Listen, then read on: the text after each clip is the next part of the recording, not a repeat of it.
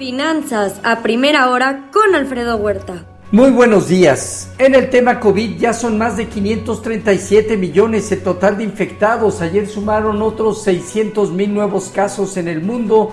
Estados Unidos con 109 mil y China poco más de 5 mil. Ya son 11.820 millones de dosis aplicadas en el mundo. Estados Unidos a un ritmo diario de 253 mil México 495 mil y China 1.3 millones.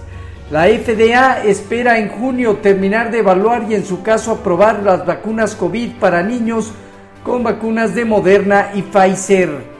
Hoy se cumplen tres meses de la guerra eh, de Ucrania. Los eh, primeros obuses M777, un arma de artillería de fabricación estadounidense, han entrado en combate ya en Ucrania.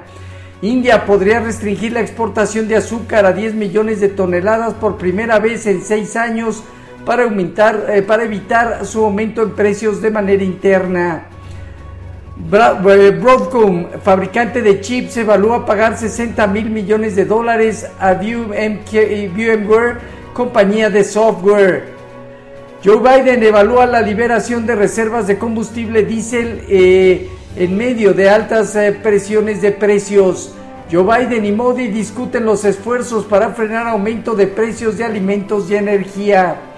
Estados Unidos subió la polémica por el evento de la Cumbre de las Américas y ahora mandó invitación a España.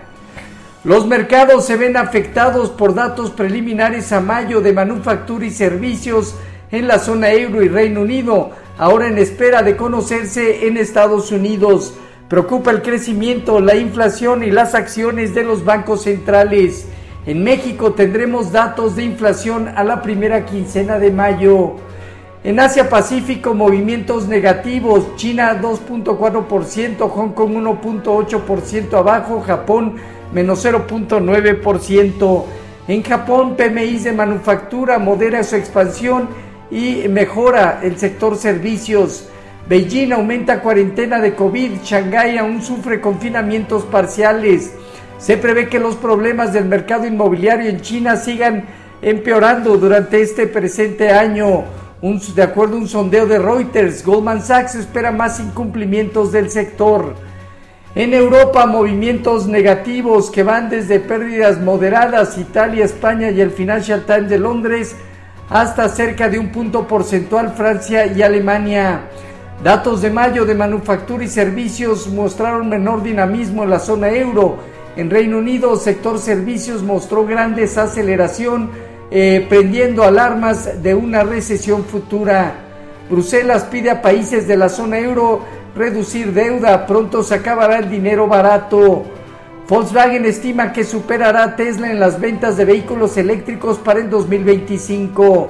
En divisas hoy, un índice dólar negativo 0.1%, el euro arriba de 1.07 avanza 0.2% y la libra pierde medio punto porcentual. En materias primas hoy el petróleo con marginal alza, el WTI en 110.5 dólares, mientras que en metales el oro en 1854 dólares avanza 0.4%, la plata 0.7% arriba y solo el cobre negativo un punto porcentual. Ayer eh, se dio una reacción positiva de las bolsas en medio de una incertidumbre sobre el crecimiento, la inflación y las ganancias corporativas. Destacó el sector financiero que aumentó el 3.3%, además de energía y tecnología que secundaron el movimiento. Airbnb está cerrando su negocio doméstico en China a partir del 30 de julio. Starbucks saldrá de Rusia después de 15 años, cerrará 130 cafés.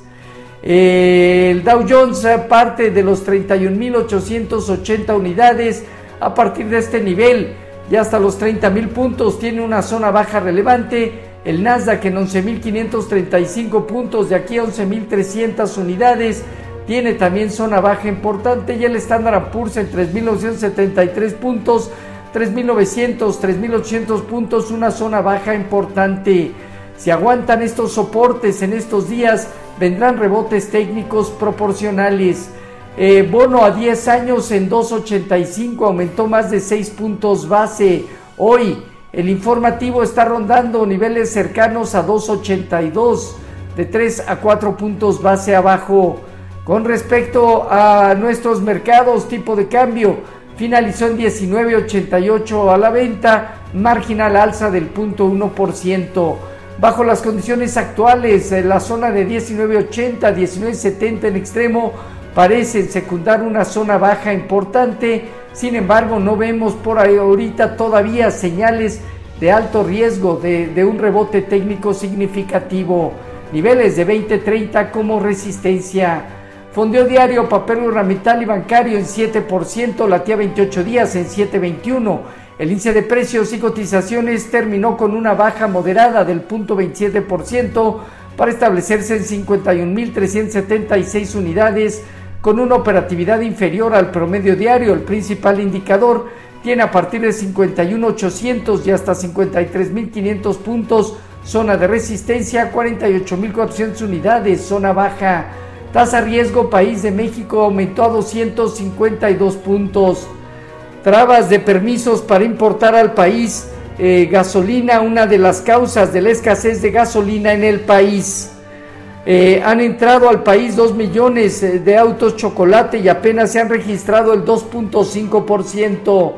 Hoy PMI Market Manufactura y Servicio preliminar a mayo, venta de casas nuevas, discurso de Jerome Powell, presidente de la Fed, emisión de notas del Tesoro a dos años, reservas semanales de crudo por parte de la API. En México, en un rato más, inflación a la primera quincena de mayo y reservas internacionales.